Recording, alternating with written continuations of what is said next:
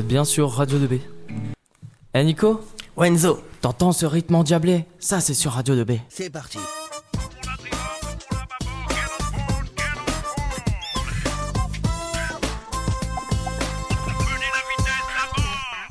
Donc euh, vous pouvez suivre euh, l'émission sur www.mibello.com slash radio 2B. Bon alors comment tu vas toi Enzo? Bah bien et toi Nico? Oh ça va, ça va, c'est le dernier jour, après c'est les vacances. Bah ouais c'est ça, plus que deux heures d'émission, tu te rends compte? Ouais. C'est passé vite hein. ouais. Et là on va tout de suite passer sur une ITV de Dorian et, euh, et Robin qui vont nous présenter euh, Madame Verrier. Merci Nico, Euh, bonjour à toutes et à tous. Aujourd'hui, on se retrouve pour la dernière de l'interview du jour qui vient clôturer cette semaine exceptionnelle de direct. Et oui, déjà. Comme on ne change pas les bonnes habitudes, je suis accompagné de Dorian. Salut Dorian. Salut Robin, salut les gars, bonjour Madame Verrier. Aujourd'hui, pas d'interview politique, mais une interview historique. Donc euh, nous recevons Brigitte Verrier, fille d'une déportée ornaise durant la Seconde Guerre mondiale. Bonjour. Bonjour Robin, bonjour Dorian. Je suis ravie de, pour une première, euh, pour une première, de témoigner pour le, la déportation, pour la résistance de ma maman. Euh, moi, je suis donc fille de déportés. Euh, maman été arrêtée, elle faisait partie, disons, d'un réseau de résistants. Ils étaient une vingtaine dans la Sarthe. Et euh, elle a été euh, arrêtée un matin très tôt. Moi, à l'époque, euh, je suis née en 39, donc en 44, j'avais 4 ans. La Gestapo est, est arrivée le matin très tôt. J'ai un souvenir encore de des, des tractions avant, de deux tractions avant qui arrivaient devant chez maman. Euh, des bottes, des, des gens qui, qui, qui se précipitaient dans la maison et qui ont arrêté ma mère qui était, qui était seule chez elle. Euh, mon père était, euh, mon père était euh, déporté, mon, mon père était prisonnier, pardon, depuis, euh, depuis 1939. Donc en, en 44, euh, maman était seule. Elle a été déportée euh, parce qu'elle euh, avait, elle avait donc fait de la résistance. Merci Brigitte Verrier. Dans cette émission, on abordera principalement la thématique historique. On parlera du devoir de mémoire, de la déportation et de la Seconde Guerre mondiale en général. Commençons donc cette émission sans plus attendre. Madame Verrier, une première question. Pourquoi avoir accepté de témoigner à notre antenne? Bien écoutez, ça a été très, très difficile. Euh, grâce à, à vos professeurs là, qui m'ont un petit peu euh, incité à venir témoigner. Euh, J'avoue que j'ai pas l'habitude. J'ai une maman qui était très discrète sur euh, sur ce qu'elle a vécu et qui a été pendant euh, des années euh, à ne pas vouloir témoigner sur ce qu'elle a vécu parce qu'elle me disait trop de souffrance, trop de euh, trop de choses où elle a vécu qui étaient horribles, qui étaient terribles. Euh, tout ce qu'elle a vécu, non, elle, euh, elle ne pouvait pas en parler. Donc moi aujourd'hui, je suis là pour, euh, je prends sur moi pour pouvoir euh, témoigner sur ce qu'elle a vécu. Merci beaucoup. Euh, comment avez-vous appris le passé de votre mère et quelle a été votre réaction lorsque vous avez pris des connaissances et conscience des horreurs qu'elle a traversées? Alors, j'étais enfant, moi je n'avais que 4 ans quand elle a été déportée. Euh, je n'ai pas bien réalisé, c'est vrai. Euh, j'ai eu la chance d'être, euh, d'être, euh, bah, disons, ma, sa, sa sœur avait euh, m'a pris en charge. Je crois que si elle était, si j'étais partie avec elle, bah, je serais pas revenue, je serais pas ici. Donc j'ai le matin qu'elle a été arrêtée, les Allemands m'ont mis dehors avec le chien. Et c'est une voisine qui m'a qui m'a récupérée. Et maman est partie. Donc moi j'étais euh, seule et j'ai eu la chance d'avoir euh, ma tante, la sœur de ma maman, qui m'a eh ben, qui m'a servi de maman le temps où, maman a été déportée. Votre mère vous a-t-elle expliqué pourquoi elle a choisi d'entrer dans la résistance? Alors, euh, le, le, choix, euh, elle sait pas. Elle est rentrée dans la résistance comme ça parce que et il y avait fallait fallait se défendre, fallait fallait faire quelque chose.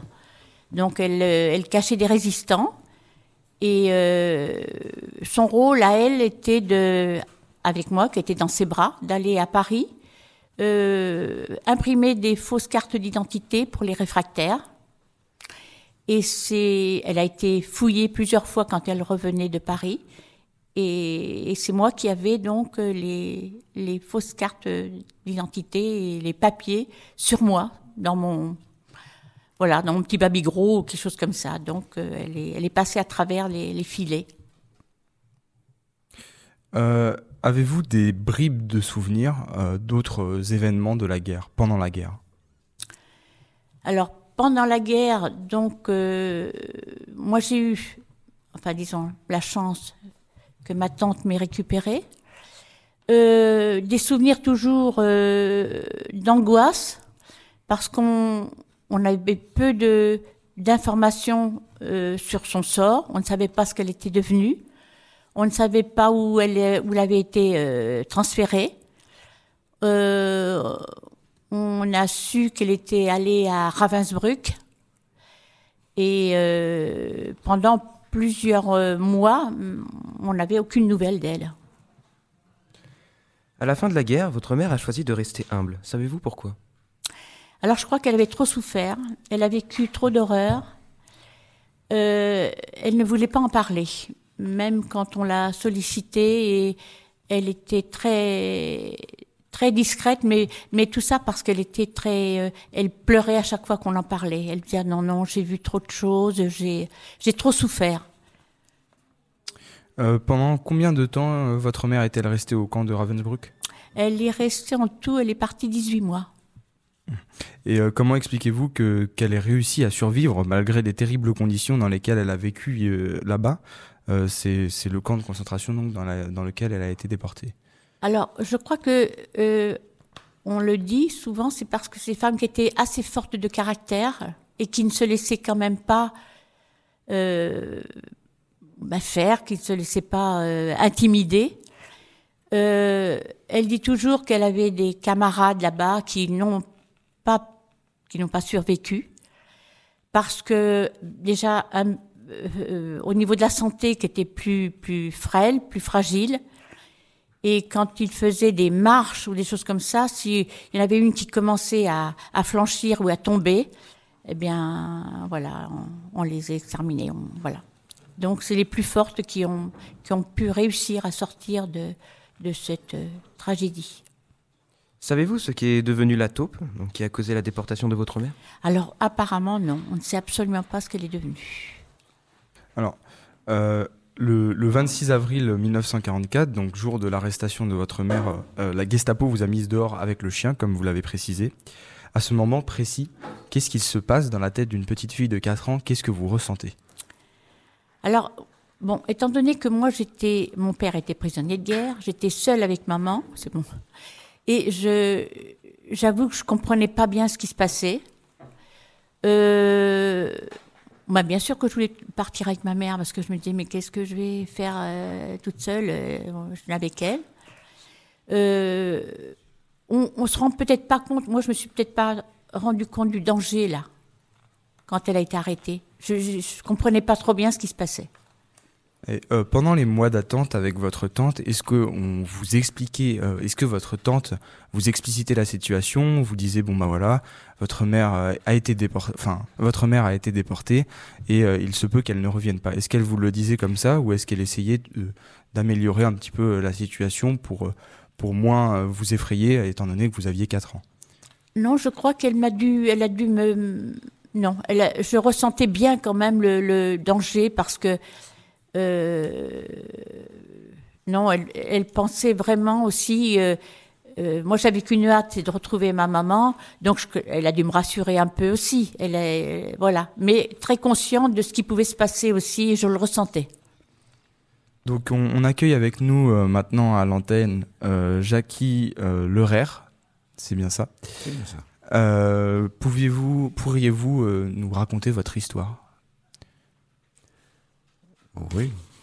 Bon, euh, je suis né en 1935, donc cinq ans avant la, le, la Deuxième Guerre mondiale. En 40, j'avais donc cinq ans. Euh, les lois de Vichy sont parues euh, fin 1940, donc avec des déclarations dans les gendarmeries, dans les préfectures euh, de l'identité juive. Donc, euh, j'ai porté l'étoile, l'étoile jaune, pour nous distinguer, euh, j'ai fréquenté donc à 7 ans l'école publique avec l'étoile jaune avec mon frère et, euh, et on avait une autre famille juive sur Condé-sur-Huine, hein, très près de nos gens, mais dans l'Orne. Et alors, euh, donc pour porter l'étoile jaune, euh, vous êtes euh, allé vous faire recenser sans doute? Les parents euh, ont été se faire recenser et quand on se faisait recenser, il y avait une distribution d'étoiles par rapport au nombre d'enfants de la famille, plus les parents. Alors, Est-ce que vous aviez eu un pressentiment quant au, au recensement, ou vous ou vos parents, se disant bon bah voilà, ça va être pour démarquer les juifs de la population? Ah, les parents, c'est sûr. Moi, euh, ma mère me disait en partant à l'école, tu mets ton cartable, on, a- on avait des sarraux noirs à l'époque, Euh, tu mets ton cartable au niveau de la poitrine pour cacher ton étoile, qui était attachée, qui n'était pas cousue, qui était agrafée avec des, une épingle. Et alors comment ça se passait à l'école? Est-ce que les autres garçons vous traitaient différemment ou... Alors là, il y a une intervention du directeur d'école, dont j'ai encore le nom en mémoire, euh, Monsieur Plumeran, à l'école publique de de, Condé-sur-Huine, et qui euh, a fait un discours, euh, dont les termes, je ne me souviens pas très bien, mais euh, de dire s'il y a quelqu'un qui intervient sur euh, la distinction de l'étoile au niveau, il sera puni. Donc je ne veux entendre rien du tout. Alors on va revenir sur votre cas, Brigitte Verrier. Comment se sont déroulées les retrouvailles avec votre mère après la guerre? Alors déjà, euh, on avait peu d'informations sur son retour euh, d'Allemagne. hein. Et donc, elle arrivait par un train euh, à la gare du Mans. Pendant plusieurs jours, ma tante me faisait cueillir un petit bouquet de fleurs pour aller voir à la gare si maman arrivait. Et, euh, et pendant plusieurs jours, je revenais avec le petit bouquet parce qu'elle n'était pas là.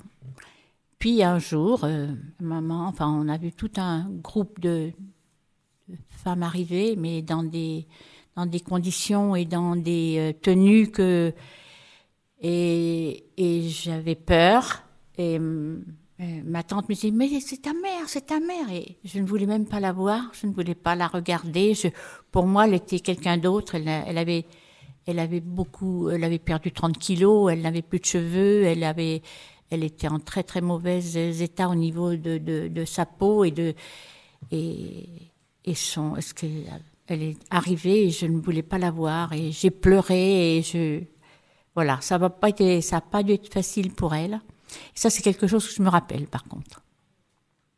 Qu'est devenu votre père pendant la déportation de votre mère? L'avez-vous revu ensuite? Alors mon père est rentré, oui, oui, mon père est rentré après maman. Alors euh, ce qui est terrible, c'est qu'il n'avait pas de nouvelles. Maman n'avait pas de nouvelles de, de, mon père et mon père n'avait aucune nouvelle de ma mère. Donc ce, à des cinq années, enfin surtout la période de, de la, de la déportation de ma mère, euh, mon père n'avait aucune nouvelle. Donc il ne savait pas du tout ce qu'elle était devenue. Donc il est rentré après, quelques, quelques semaines après ma mère. Alors, Dans un de ses témoignages, votre oncle dit qu'après le retour de vos parents, la vie a repris son cours. Comment peut-on reprendre une vie normale après avoir vécu de tels événements? Alors c'était très très difficile, euh, normal, parce qu'ils étaient contents de se retrouver par, euh, par rapport à d'autres euh, d'autres couples où il y en avait un qui était resté euh, resté et donc euh, la vie a continué euh, enfin, difficilement.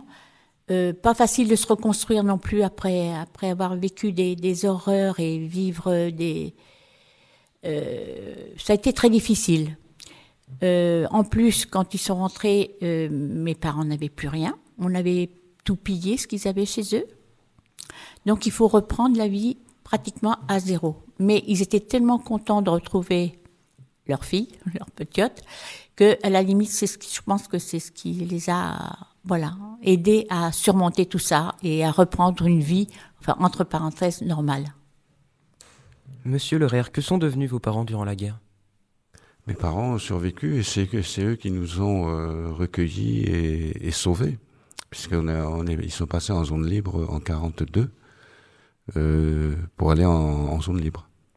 Donc, euh, contrairement à d'autres membres de la famille, puisqu'on a 13, euh, dont 12 qui ont péru à Auschwitz, euh, mes parents nous ont préservés pendant la guerre euh, en ayant la chance de, sous un faux nom, euh, recueillis par des résistants, euh, à se préserver d'une déportation. Et alors, comment vous êtes-vous rendu en zone libre? Est-ce que c'était à pied pendant, avec des heures de marche ou est-ce que vous avez non, pu non, prendre un... C'était moins rocambolesque que ça. On est parti en train, mais ça je me souviens pas très bien. On est parti en train sur Paris, Paris-Dijon, Dijon, euh, on a été recueillis par une famille de cheminots qui, à 5 heures du matin, euh, nous ont amenés dans la gare de Dijon. Et euh, c'était des locomotives à vapeur à l'époque. Et euh, on était dans un, une espèce de cage euh, sous le temps d'air, hein, où il passait des animaux en contrebande souvent. Donc on était, ma mère et son père était parti déjà en zone libre un peu auparavant. Et on a passé la zone libre dans cette espèce de cage euh, du côté de entre Dijon et Lourdes. Euh, merci pour ces deux témoignages. On va faire une courte pause en musique et on va évoquer après cette musique le devoir de mémoire. Restez avec nous sur Radio 2B. Radio 2B à retrouver dès maintenant sur notre site www.remibello.com slash radio 2B. De retour sur Radio 2B où je suis toujours accompagné de Dorian pour l'interview euh, de Brigitte Verrier et Jacques Lerrer qui ont vécu la guerre, la Seconde Guerre mondiale.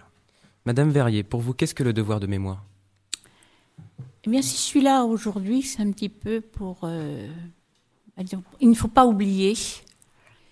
Euh, on est peut-être... Euh, on s'éloigne un peu de, tout, de toutes les horreurs de, la dernière guerre. Et, si nous, les enfants, de, ce que nos parents ont vécu, on ne fait pas quelque chose pour que ça ne se reproduise plus, c'est vraiment, euh, c'est indispensable. Voilà, il faut, il faut, le devoir de mémoire est là et, et il faut, il faut faire passer le message. Et pour vous, euh, Jackie Lerer, qu'est-ce que le devoir de mémoire?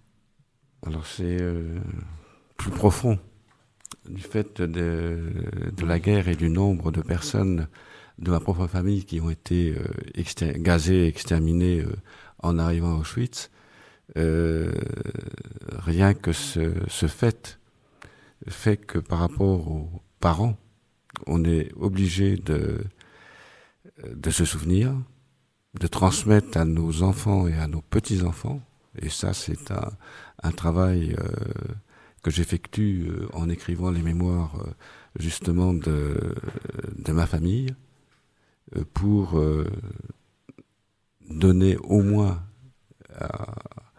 miens la, le fait de ce qui s'est produit et que, et que ça se reproduise jamais dans notre humanité.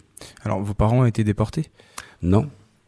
J'ai eu euh, mes grands-parents, que j'ai à peine connus.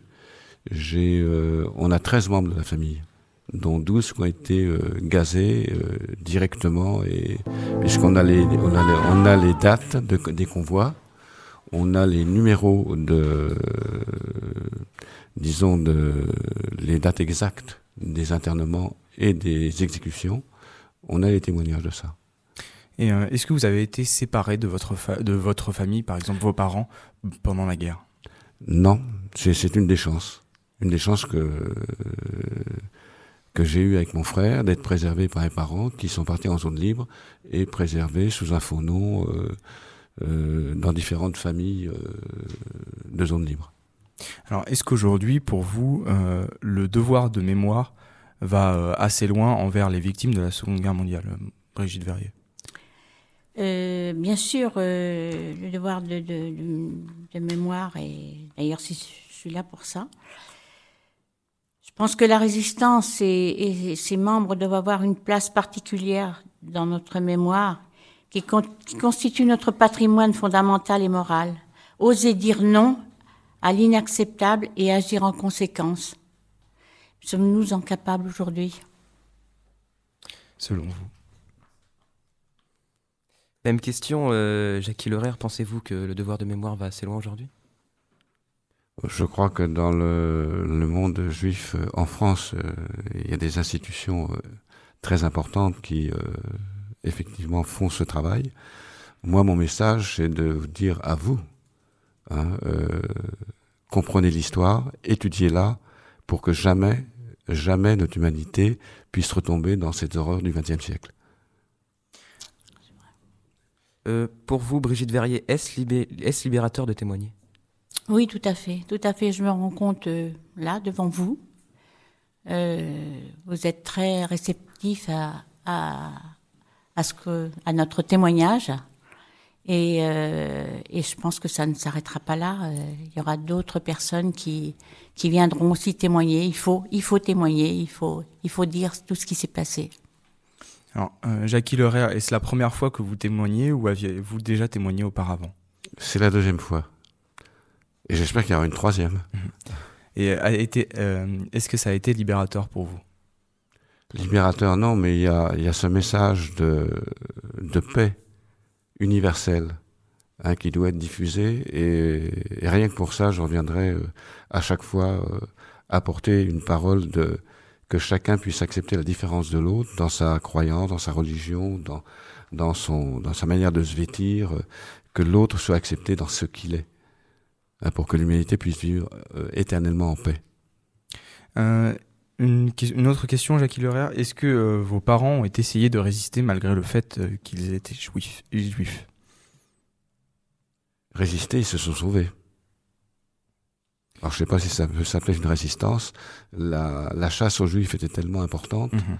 que euh, il fallait sauver sa peau. Donc c'était la fuite. Brigitte Verrier, une dernière question. Pour vous, que représentent toutes les décorations euh, qu'a reçues votre mère Les a-t-elle toutes volontiers acceptées ou étaient-elles réticentes à l'idée de se voir décorées Alors, comme je vous disais que c'était quelqu'un d'humble et qui ne... Voilà, elle a accepté ces, ces décorations, mais euh, voilà, en étant euh, très discrète. Elle a été donc, elle a eu la, la médaille militaire, elle a eu la croix de guerre, elle a eu la Légion d'honneur.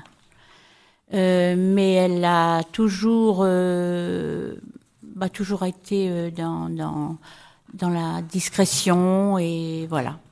Non, elle en trouvait, elle trouvait pas que c'était quelque chose de- d'extraordinaire. Elle trouvait que c'était, voilà. Elle avait fait son devoir et voilà. Même question, euh, Jackie Lerer, vos parents ont-ils été décorés? Non, il n'y a aucune raison. Ils ont sauvé leur peau, ils nous ont sauvés, euh, en fait, en fait d'être survivants. Ils nous ont sauvés aussi nous, mon frère et moi. Euh, Il n'y a pas eu de décoration au niveau des Juifs. La, les décorations qui ont pu être délivrées à ce niveau-là, c'est de faire reconnaître des, des familles comme justes, hein, qui ont recueilli des enfants. Euh, donc j'ai un cousin qui a été recueilli par une à Courtalin par une famille française et qui a été déclaré comme juste. Euh, Aujourd'hui, quelles sont les causes chères à votre cœur? Brigitte Verrier. Bien, disons que justement, comme euh, le disait euh, Jackie Lerer, c'est qu'on qu'on fasse pas de différence entre entre entre les les gens qui sont qui sont qui ne nous ressemblent pas, qui n'ont pas les mêmes peaux, qui n'ont pas les mêmes les mêmes jugements que vous, qui n'ont pas les mêmes. Il faut être tolérant, et je pense que là, on, je pense que la tolérance est quelque chose d'important. Et même question pour vous, Jackie Alors, moi, on en a parlé tout à l'heure, c'est en fait, plus on recherche une identité forte dans son appartenance, et ça peut devenir un danger. Un danger de ne pas accepter justement l'autre dans son identité propre. Et ça, faut faire très attention. On est à l'heure actuelle dans une situation euh, dans le monde où chacun se refuse, se, se réfugie dans des formes de nationalisme, de retrait sur soi. On le voit par rapport euh, à l'immigration où euh, on entend des mots nationalisme, impérialisme, populisme, donc des retraits sur soi, sur l'identité de chacun. Et quand on pousse l'identité trop à fond de chaque personne, c'est le premier danger d'un futur conflit. Merci beaucoup, Brigitte Verrier et Jackie Leraire, pour votre témoignage et un grand bravo surtout pour témoigner de quelque chose qui n'est pas facile. Nous vous remercions donc euh, d'avoir euh, accepté de témoigner dans les studios de Radio 2B pour cette dernière interview du jour lors de cette saison 3 de Radio 2B en air. Nous tenons également à remercier nos professeurs encadrants, messieurs Guyot et Wunsu, et notre proviseur, monsieur Toumoulin, sans qui rien ne serait possible, et qui se démènent pour trouver des invités et ainsi faire de cette semaine radio une réussite. Un grand merci également à Arnaud, qui nous accompagne chaque année dans cette aventure. Et enfin, merci à vous, chers auditeurs, d'avoir été à notre écoute sur Radio 2B. Ça a été un plaisir que de pouvoir vous offrir ce contenu, que vous pouvez également retrouver sur le site internet du lycée Rémi Bello, ou sur les réseaux sociaux Facebook et Twitter. Cependant, pour Dorian et moi-même, l'aventure radio ne s'arrête pas là. De nombreuses émissions sont à venir avec du beau monde à l'antenne. Alors restez à l'écoute et à bientôt sur Radio 2B. Merci. Retrouvez Radio 2B sur www.remibello.com slash radio 2B sur www.remibello.com slash radio 2B